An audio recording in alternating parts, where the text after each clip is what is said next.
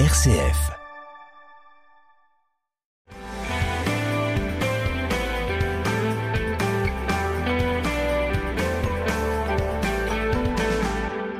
Bonjour à tous, bienvenue dans notre émission Parlons agriculture ou viticulture et aujourd'hui c'est viticulture avec notre invité Bertrand Trépeau. Bonjour Bertrand. Bonjour Hubert. Eh bien chers auditeurs, euh, à cette époque de l'année, début décembre, juste après la Saint-Éloi, mais pas encore à la Saint-Vincent, se préparent les fêtes de Noël et les fêtes de fin d'année. Et pour le vignoble champenois, c'est un moment tendu. Alors, Bertrand, combien de millions de bouteilles vendues en 2023, sachant que les chiffres qui nous sont, qui circulent, sont d'abord ceux de l'an dernier. Rappelons-nous, l'an dernier, 326 millions de bouteilles avaient été vendues au mois de janvier 2023 sur la période janvier 22, janvier 23. 326. Un mois plus tard, 327. En mars, 326. 325. 314 en juillet, et en juillet, on a discuté les accords de vendange sur une base de 314 millions de bouteilles. Et aujourd'hui, j'entends dire, ça sera à peine 300 millions. Est-ce que qu'est-ce qui se passe? Alors, euh, on a, on est au mois de, on est en train d'avancer sur le mois de décembre. On n'a pas encore les chiffres de, euh, du nombre de bouteilles que vont acheter les auditeurs de RCF pour euh, augmenter. Mais il faut qu'ils en achètent, hein, parce que Noël sans champagne, c'est pas possible. Et je parle pas du Nouvel An. C'est un message de modération, mais à refaire passer effectivement, c'est la place du champagne historique et naturelle, celle de nos fêtes de fin d'année. On s'oriente vers 300 millions et quelques bouteilles. petit à petit, on avait commencé l'année, vous l'avez dit Hubert, sur les chapeaux de roue. Euh, on avait une, une, euh, une émission tous les deux, on avait parlé du terme allocation. Parce oui, allocation, ça veut dire qu'en gros, j'en voulais 12 bouteilles, on m'en donnait que 6. C'était vrai, exactement. C'était vraiment le début de, de l'ambiance de début d'année. Et euh, bah, les choses ont un peu tourné, au, on va dire, pendant l'été. Et l'été, c'est important puisque c'est un, pour le champagne qui est un vin qui s'exporte, c'est un grand moment d'expédition vers les marchés lointains du champagne. Et là, on a commencé à avoir des signaux un peu plus réservés sur les volumes disant qu'il y avait encore du stock chez les distributeurs. Et euh, d'où ces révisions et ces performances un peu à la baisse depuis euh, depuis cet été pour arriver autour de 300 millions de bouteilles. Ça restera probablement parmi euh, les les trois meilleures années de la décennie. Je veux dire, c'est pas non plus un mauvais chiffre 300 millions de bouteilles et quelques. Mais 300 millions de bouteilles, autant que je me souvienne, c'était les chiffres sur lesquels quand même on n'était pas trop enthousiaste d'avant Covid.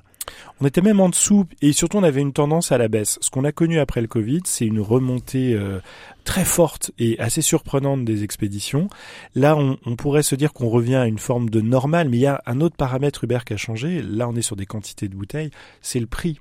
Oui, alors justement, moi j'aimerais savoir, Bertrand, expliquer à nos auditeurs, est-ce qu'on a réfléchi un peu aux causes de ce tassement, vous avez commencé à nous expliquer, mais on a quand même eu des revalorisations tarifaires importantes. Est-ce que c'est pas ça qui a cassé une certaine dynamique qu'on pouvait observer? Alors, bien sûr, dans un dans un contexte, on le sait tous, euh, d'inflation depuis la guerre en Ukraine. On l'a vécu dans bien des, des produits de consommation, des produits euh, importés, exportés, etc. Euh, le champagne, par exemple, selon les derniers chiffres du comité champagne, sur un an, le prix s'est apprécié de 12%. C'est plus que l'inflation, très clairement, en tout cas dans notre pays. Euh, et les hausses avaient commencé pas uniquement sur les 12 derniers mois, mais même les années précédentes. Donc on a clairement revalorisé la production de champagne. Donc certes, on retrouve, vous le disiez, 300 millions de bouteilles qui ressemblent à de l'avant-Covid, mais elles sont à un autre prix.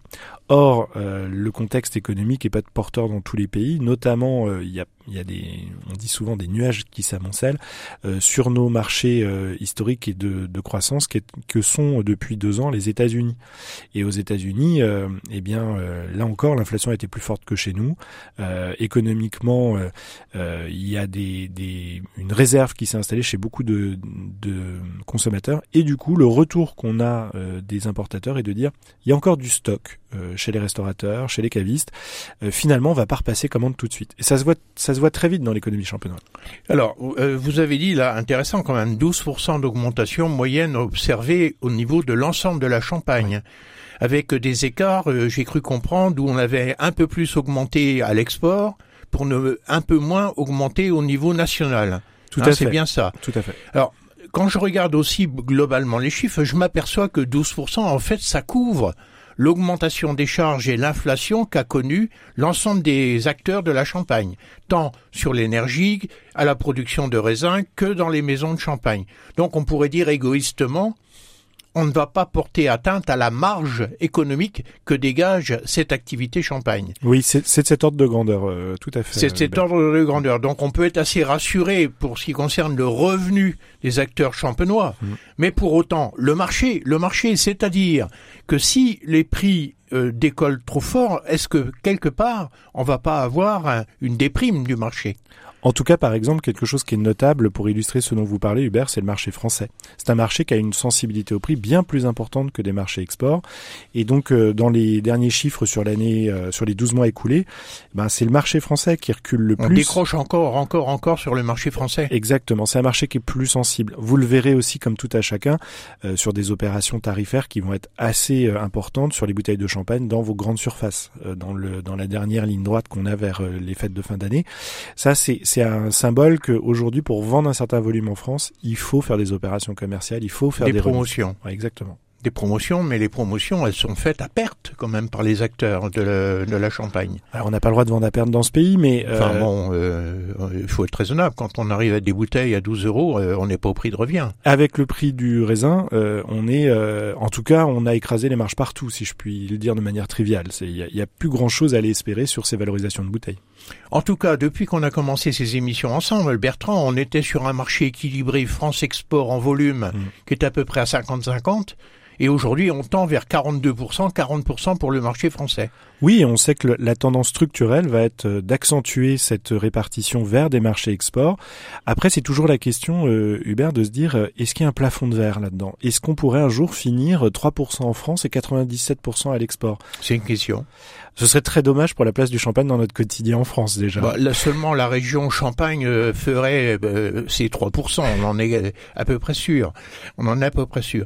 En tout cas, euh, une tendance en volume, 60% à l'export, 40% pour le marché hmm. français, et pire sur les prix aussi, je puis dire, ou mieux sur les prix, parce qu'on est quasiment à plus de deux tiers du chiffre d'affaires issu de l'export. Oui, exactement. On a clairement c'est un vin de valorisation, mais comme vous allez retrouver ça dans les autres vignobles français, comme la Bourgogne, comme euh, les, les, les vignobles euh, avec un certain positionnement en termes de tarifs sont plutôt tournés vers l'export.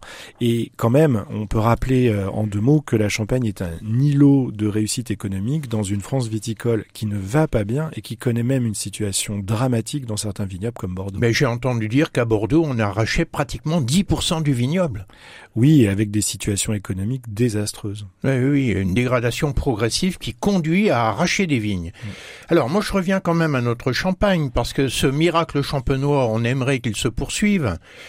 Quelque part, est-ce qu'on s'est pas un peu trompé au mois de juillet sur les décisions de vendange, puisqu'on était parti sur une base de 314 millions, que nous allons terminer euh, les ventes à peu près 300 millions, il peut y avoir 14 millions de bouteilles en trop sur le marché, mais ça n'est pas forcément un bon raisonnement, puisque ce qui compte, c'est ce qu'on va vendre dans quatre ans, quand on prend les décisions aujourd'hui. C'est ça. Donc il y a un pari qui est fait qu'on va en vendre au moins 310 millions dans quatre ans. Oui, et donc c'est ce, ce, message, il est très important, Hubert. Ça veut dire que quand euh, les opérateurs, notamment ceux qui exportent le plus, ceux qui ont le plus de contacts, de moyens présents sur les marchés à l'export, au moment de prendre une décision, ils sont optimistes. Moi, je préfère une champagne qui se dit, allez, euh, les ventes baissent un peu, il faut, il y a du stock latent chez des opérateurs, mais dans quatre ans, on, est, on pense que le produit est suffisamment attrayant, attractif pour avoir des ventes supérieures. Mon grand-père disait toujours, euh, on gère pas une entreprise à la commande du jour. Et la Champagne, euh, avec ce taux de rotation, doit se projeter. Et c'est plutôt une très bonne chose de se dire que les acteurs se projettent avec euh, optimisme dans les années qui viennent. Bon, en tout état de cause, raisonnons sur ce qui vient de se passer, c'est-à-dire l'année 2023. On arrive pratiquement au bout de cette année 2023. Aujourd'hui, par les augmentations de prix qui sont pratiquées à la fois sur les bouteilles mais également sur le raisin, parce que le prix du raisin, je crois la moyenne qui est sortie cette année, c'est autour de 7,30 euros. Donc ça reste le raisin le plus cher du monde pour faire du vin. On est bien d'accord? Oui. On a préservé le revenu des acteurs de la Champagne. On va vendre finalement un nombre de bouteilles qui correspond à ce qu'on a rentré dans les caves il y a quatre ans. Hein, donc c'est à peu près tout ça est à peu près équilibré. On a reconstitué une réserve à un niveau qui est quand même euh, intéressant puisque pratiquement on a combien en réserve actuellement pour le cas où il y aurait des pépins climatiques et de récolte? Alors ce chiffre vient de changer, euh, Hubert, parce que historiquement on pouvait mettre jusqu'à 8000 kilos par hectare de côté et la Champagne a décidé d'augmenter ce volume de réserve individuelle, de réserve en cas de coup dur si je puis dire, et de réserve qualitative à 10 000 kilos hectares. Et avec la vendange extrêmement généreuse qu'on vient de connaître, on a pu reconstituer chez la plupart des opérateurs, mais on aura les chiffres définitifs dans quelques semaines, euh, l'intégralité de la réserve, ce qui est une très bonne chose. Donc on a quasiment 300 millions de bouteilles en réserve? On a quasiment une année commerciale. Donc c'est incroyable. Euh, donc une année de réserve, 300 euh, millions de bouteilles, et puis euh, des stocks qui ont un taux de vieillissement moyen qui est de 3 ans à peu près. Un peu supérieur à 3 ans. Un peu plus de 3 ans. Ce qui fait qu'en Champagne, 4 x 3, 12, on serait à, à combien? À 1 milliard 300 millions de bouteilles dans les caves de Champagne. Ça fait des belles caves à visiter. Ça fait beaucoup de caves à visiter, ça fait des quantités phénoménales qui sont en réserve, c'est de la richesse future pour notre région et on ne peut que s'en féliciter. Euh, voilà un sujet d'actualité qui est quand même important pour l'ensemble des acteurs économiques. Autre sujet d'actualité plus technique, l'Assemblée générale de l'AVC. Expliquez-nous ce qu'est l'AVC. L'AVC, c'est l'association viticole champenoise. C'est la plus vieille association en fait qui existe en Champagne. Elle s'est fondée euh, à l'époque phylloxérique. L'idée était de lutter tous ensemble contre une maladie de la vigne. Et euh, cet AVC, eh ben, c'est une réunion très techniques sont d'abord des techniciens qui viennent nous présenter leurs travaux de recherche. Elle est bien interprofessionnelle, c'est-à-dire il y a tous les acteurs de la Champagne qui sont là. Et on arrive à remplir une salle de près de 2000 personnes pour aller écouter deux heures de technique et une intervention d'un d'un grand. Euh, euh, là, c'était euh, Emmanuel Klein. Alors. Euh, de venir ajouter en plus prendre de la hauteur, il n'y a aucun autre vignoble en France qui arrive à bouger autant de vignerons pour parler technique. Et ça, c'est une très bonne nouvelle qui montre euh, que quoi qu'il arrive, euh, au fil du temps, la Champagne sait s'adapter avec une interprofession qui permet à tous les acteurs de se parler et de parler de progrès techniques et de parler aussi de sujets d'inquiétude et d'anticiper pour les années futures. Donc ça, c'est, euh, je le répète, parce que c'est exemplaire, c'est unique au monde. Cette interprofession est véritablement exemplaire. Eh bien, Bertrand, on va faire une petite pause et on retrouve nos auditeurs après cette petite pause pour parler des sujets de préoccupation de la Champagne.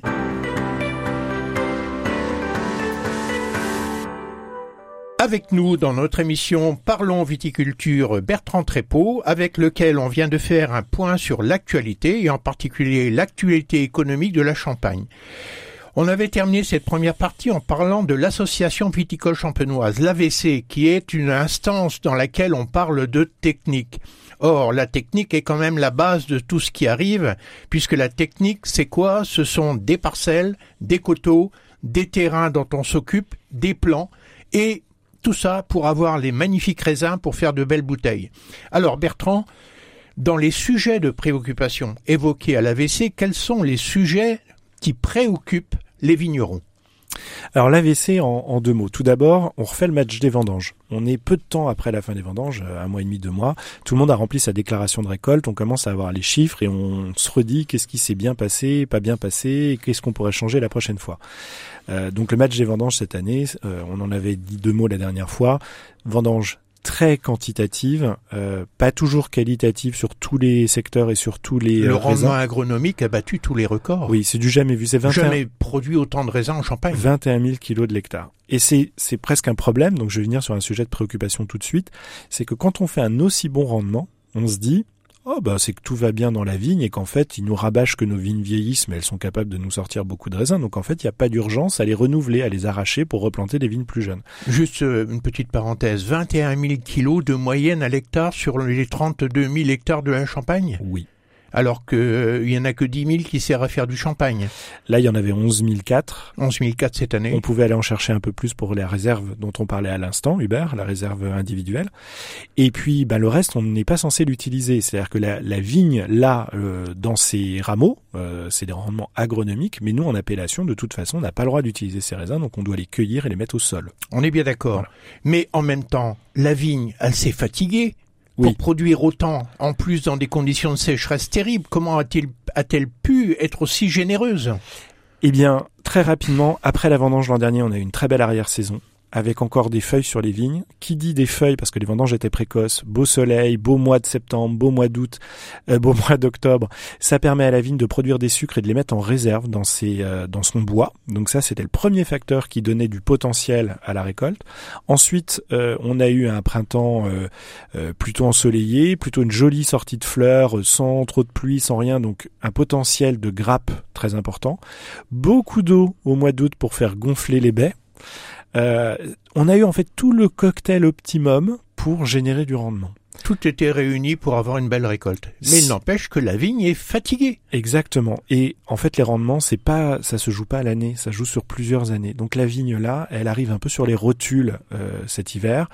Euh, on, on, est tous euh, plutôt prudents sur ce qu'elle pourra faire en 2024 après déjà des beaux rendements en 2022 et des rendements incroyables en 2023. Parce qu'il faut quand même se rappeler qu'il s'agit d'une plante pérenne, que l'âge moyen du vignoble, je ne sais pas combien c'est, on peut en parler. 35 ans. 35 ans. Oui.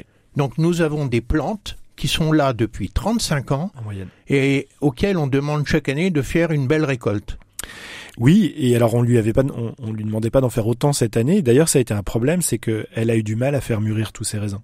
Il y avait tellement de grappes présents sur les pieds que euh, puis la météo des vendanges a été un peu compliquée. On a pris beaucoup d'eau, je vous en ai parlé. Pendant les vendanges, on a eu 3-4 jours de canicule avec une chaleur comme on n'en avait jamais enregistré pendant les vendanges. Puis ensuite, on a eu un nouveau un temps plus euh, plus serein. Mais tout ça n'a pas été euh, facile pour emmener les raisins à une bonne maturité. Il y a eu besoin de faire beaucoup de tri. C'était un des grands mots de l'AVC cette année, le tri, le tri, le tri. D'accord, donc ça c'est pour la récolte de cette année. Mais je reviens au sujet 35 ans d'âge moyen sur la totalité du vignoble. Est-ce que c'est inquiétant ou pas inquiétant? C'est très inquiétant, ça veut dire que le pourcentage de vignes qu'on remplace tous les ans, il est de 0,84%. À ce rythme-là, si on fait pas mieux, euh, on va avoir des vignes de près de 50 ans quand on bah sera oui, 0,84%, si on fait un petit calcul rapide, ça veut dire qu'on va, va les renouveler tous les 100 ans plus de tous les 100 ans. et si on voulait rajeunir le vignoble pour de vrai, le calcul dont nous parlait l'AVC, c'est qu'il faudrait qu'on soit à 3% et pas à 0,84. En gros, 33 ans. Et là, on, pourrait arriver à rajeunir, à baisser un peu l'âge moyen. Et notamment, il faudrait qu'on arrache et replante très concrètement 1000 hectares par an, alors qu'on est aujourd'hui à 290 hectares. Alors pourquoi on a si peu? Alors pourquoi on a si peu? C'est une bonne question parce que nous chez C2R, je peux vous assurer qu'on n'arrête pas de passer le message. Encore, euh, j'avais un journaliste encore fin de semaine dernière, comme quoi aujourd'hui avec des, des mécanismes d'aide, notamment liés à la réserve individuelle, économiquement, c'est c'est pas pénalisant de renouveler son vignoble. On arrive à remplacer la perte de récolte par Et dans, dans l'esprit des vignerons, si j'ai une vieille vigne, une très vieille vigne, je vais l'arracher là après la vendange. Oui. Je vais repréparer les sols. Je vais replanter des jeunes plants quand? En 2024 On laisse reposer la vigne pendant un an et on va la replanter plutôt en 2025. 25 et euh, je n'aurai des raisins qu'à la troisième feuille? Oui. 26, 27, 28 on est en 1900, 2023, pardon, et je ne, euh, ça fait cinq ans sans raisin. Ça fait cinq ans, donc il y a une perte de. Et c'est ça qui fait peur aux vignerons? Pas que ça. Y a, enfin, sûrement euh, Hubert, mais là j'ai une réponse là-dessus. J'ai une réponse qui est, ce sont ces fameux mécanismes de déblocage qui viennent compenser la perte économique et qui mettent quasiment la situation à zéro. Donc ce qui veut dire pour que autant ça marche pas fort. Pour autant, ça marche pas fort. Alors, qu'est-ce qui peut poser problème? Je pense qu'il y a euh, le fait, il y a la réputation que des jeunes vignes, ça fait du moins bon vin que des vieilles vignes. Quand vous faites vous-même votre vin, euh, vous préférez garder des vignes le plus longtemps possible. Elles sont censées avoir un système racinaire plus développé, plus profond, d'avoir ainsi euh, des arômes, des notes de terroir plus marquées qu'une jeune vigne qui n'a pas encore tout le système racinaire. Donc planter des jeunes vignes, c'est prendre le risque d'avoir des vins moins intéressants pendant une dizaine d'années. Alors ça, c'est un argument qualitatif. Ça, c'est un argument qualitatif. Pour autant, dans une exploitation viticole où, par exemple, il y a 5 hectares de vignes, on va pas arracher 5 hectares d'un coup. Bien sûr. Et quand on fait des vins de champagne, on fait des assemblages entre les jeunes vins, euh, enfin les vins issus de jeunes euh, vignes et, bien sûr, les vins issus de vieilles vignes. Donc l'argument, il est quand même pas trop euh, puissant, quoi. Je suis d'accord, mais vous voyez, il y avait un premier argument économique, on peut y répondre facilement. Là, il y a un, un, argument qui est qualitatif auquel on peut répondre. Vous venez de le faire. Il y en a un troisième argument qui est de dire aujourd'hui, euh, et c'était le cas à l'AVC, on nous dit qu'il y a plein de nouveaux cépages en développement par la recherche, des cépages qui vont être résistants aux maladies comme le mildiou, l'oïdium. Au changement climatique. Qui vont être mieux adaptés au réchauffement climatique. Si vous plantez une vigne et que vous en prenez, excusez-moi du langage trivial, pour 40 ans ou 35 ans avec une vigne, vous préférez aujourd'hui vous dire, bah, j'aimerais bien qu'elle résiste au réchauffement climatique et euh, si jamais elle pouvait me simplifier la vie en étant moins sensible aux maladies, comme le fameux Voltis dont on avait déjà parlé, sauf que c'est un cépage qui est pas champenois, qu'on accepte à titre expérimental. Et là, à l'AVC, ils nous disent, bah, on va bientôt faire des, des, des cousins de chardonnay et de pinot noir qui vont être résistants. Ça peut entraîner à attendre ah oui, et en fait, euh, le progrès futur et la promesse future laisseraient traîner l'idée qu'il faut pas aller trop vite, quoi. Parce qu'il va y avoir quelque chose de mieux dans le futur, mais c'est pas encore là. Ouais, enfin, je pense que ça peut peser. Oui, hein. d'accord, c'est encore un argument qui peut faire en sorte qu'on voit ce vignoble qui est en train de vieillir, mais tout le monde doit se préoccuper de voir un outil de production en train de prendre des rites comme ça. Et en plus, il y a des accélérateurs au vieillissement de la Champagne. Il n'y a pas, avec justement le réchauffement climatique, l'apparition de nouveaux fléaux. Alors, c'est c'est la flavescence dorée qui est le fléau principal de la de la Champagne aujourd'hui, dont on a lourdement parlé à l'AVC. La Champagne s'est fixée. Euh, alors la flavescence dorée, je vous le rappelle, c'est euh, une maladie qui est portée par euh, un phytoplasme. C'est quoi? C'est une petite bactérie qui n'a pas de paroi en fait, qui est toute molle. Et elle arrive comment? Elle arrive par une par un insecte qu'on dit porteur, la cycladelle. La cycladelle euh, porteuse, elle est euh, montée du sud de la France petit à petit jusqu'à la Champagne par le réchauffement climatique, parce qu'elle aimait pas le climat trop rigoureux, mais maintenant comme on a un climat de plus en plus euh, continental avec des moments chauds, ben, la cycladelle remonte. Elle, elle nous a apporté le phytoplasme. Donc elle inocule une bactérie dans le plant de vigne. Exactement. Et ça fait quoi? Et le phytoplasme, lui, petit à petit, va boucher les artères de la vigne, si je puis dire. Il va faire que le, petit à petit, elle aura du mal à se développer. Alors, nous, on va le voir en tant que vigneron. Les feuilles euh, ont des phénomènes de jaunisse. Elles ne sont plus vertes comme possible parce que la sève circule mal. Et on a aussi ce qu'on appelle un mauvais aoutement, c'est-à-dire que le bois, quand il devient plus ligneux au mois d'août, là, en l'occurrence, il se fait moins bien, toujours à cause de ce fonctionnement de la vigne perturbé par le phytoplasme. Et donc cette maladie, euh, en Champagne aujourd'hui, on a pris l'objectif de d'inspecter 10 000 hectares parce qu'il n'y a, pas de moyens curatifs.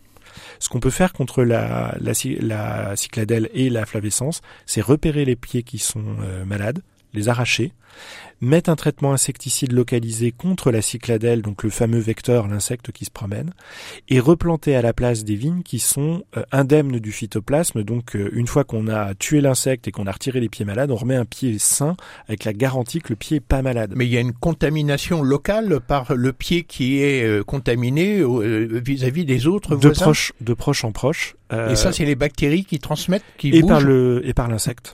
Et l'insecte qui va en, en apporter sur les voisins. C'est ça. Et donc, euh, quand on a isolé ces ronds jaunes dans le vignoble, qu'est-ce qu'on fait aujourd'hui? Bah Aujourd'hui, on est dans des phases d'arrachage. Le problème, c'est que euh, c'est encore pas fait par l'ensemble des, exploitants et des propriétaires. Je prends un exemple, ils nous ont parlé de deux foyers. Il y en a un du côté de Cézanne qui a été parfaitement géré par euh, euh, l'action individuelle de chacun des exploitants et des propriétaires. La maladie est en retrait en nombre de pieds détectés. Par contre, dans un autre secteur de la Champagne, en Vallée-de-Marne, la, maladie se développe très fort. C'est-à-dire qu'on n'a pas su juguler le développement en repérant et en arrachant tous ces pieds. Je prends un exemple que j'ai entendu en vendange qui m'a un peu surpris. Euh, quelqu'un me disait ah ben je comprends pas, il y a de la rubalie sur mon pieds de vigne, euh, je sais pas qui a fait ça, je les ai retirés. Alors cette rubalise, c'est que des personnes ont fait une inspection, ont marqué son pied de vigne comme quoi il y avait peut-être une jaunisse, qu'il fallait faire un test pour peut-être l'arracher. Oui, parce que c'est pas si simple que ça. On est sur des propriétés privées. Oui. Qui sont les observateurs de cette maladie? Ce sont des personnes extérieures en dehors du vigneron lui-même. Déjà l'exploitant, mais ensuite il y a aussi, euh, faut prévenir le propriétaire, mais, ce sont les exploitants qui doivent déjà en se promenant dans leur vigne voir si on détecte la maladie. Il y a beaucoup de formations. Il faut accepter l'idée que sa vigne est malade. Oui et, à partir de là prendre des mesures euh, de prophylaxie, des mesures de curative et notamment des mesures d'arrachage. Exactement. Et si jamais euh, les choses ne sont pas faites en temps et en heure, on peut finir par euh, prendre des décisions. Le préfet peut décider de faire arracher telle ou telle parcelle si jamais on voit que le foyer est pas traité, pas jugulé. Il y a un peu la carotte et le bâton. Enfin, la carotte, elle fait pas rêver. C'est d'éviter le développement de la maladie dans certains vignobles et peut-être en Champagne demain, on sera obligé de passer au bâton. Bon, en tout cas, euh, c'est pas lié au fait que les vignes soient très âgées. Non. C'est quelque chose qui arrive avec le réchauffement climatique. On a connu ça dans d'autres domaines. Le phylloxéra, c'était déjà La quelque chose qui ressemblait à ça. La maladie des ormes dans le matière euh, forestière, c'est aussi euh, quelque chose qui ressemble à ça. Il n'empêche qu'à un moment donné, il faut prendre des mesures extrêmement draconiennes pour dire euh, on fait, on met à blanc et on repart sur quelque chose de nouveau. Exactement. Et c'est toujours comme ça que ça s'est passé quand on a connu ça euh, historiquement. Voilà un sujet, celui de l'outil de production vieillissant et qu'il va falloir renouveler avec plus d'ardeur Mm. et plus de dynamisme. Autre sujet euh, de préoccupation, en ce moment, euh, il y a le sur la vinification des vins, on apprend encore des choses. C'est que euh, est revenu cette année ce qu'on appelle l'ACF pour ceux qui liront un peu euh, de la presse viticole. ACF, faut peut-être développer. C'est l'arôme de champignons frais, champignons de Paris. C'est pas un arôme qui est Arôme de champignons frais, mais où champignons ça frais. Ben dans les vins clairs. Dans, les vins de la récolte 23. les vins qu'on va assembler. 2023. D'accord. Et euh, cet arôme, il est un peu piégeux parce que euh, on ne le sent pas tout le temps. Des fois, il est détectable, des fois, il disparaît, il revient. Et donc, il y a beaucoup de recherches sur euh, la provenance de cet arôme. Il se trouve qu'il est plus ou moins détectable en fonction du stade de vinification, de fermentation, etc. Donc là, le but, c'était que les chercheurs nous ont expliqué, d'un point de vue chimique, comment peut-être que cet arôme pouvait apparaître et disparaître. On en apprend beaucoup. Le but, c'est en tout cas que les clients ne le retrouvent pas dans le vin. Donc on a, euh, on est en pleine phase de vinification Mm. et on a jusque quand pour faire disparaître euh, ce mauvais goût? Faut le dire comme il est, même si on aime les champignons de Paris. On les aime dans d'autres circonstances, mais pas dans le champagne. Et ces décisions de, de savoir si les vins ou pas euh, sont, euh, sont trop exposés, elles vont se dérouler dans le premier trimestre de l'année quand on fait les assemblages. Donc il y a une préoccupation autour de cette question. Oui. Voilà, bah écoutez, euh, on est complètement transparent sur RCF. On dit quand les choses vont bien, mais on dit aussi quand il y a des sujets d'inquiétude. D'autres sujets de préoccupation au, niveau de la Champagne? Bah, au niveau de la Champagne, euh, on se pose aussi euh, la question de, euh, par rapport au réchauffement climatique, c'est, on a parlé de la cycladelle, mais il n'y a pas que ça.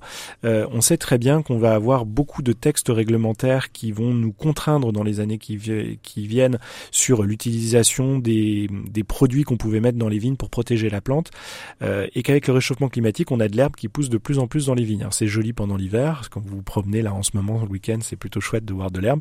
Ça rend notre métier de vigneron un peu plus compliqué quand même. Euh, Parce qu'il faut maîtriser la, la croissance de l'herbe. Exactement. Et qu'on doit protéger la vigne tout en limitant l'herbe, le tout avec des produits qu'on doit mettre le moins possible et qui sont de moins en moins efficaces.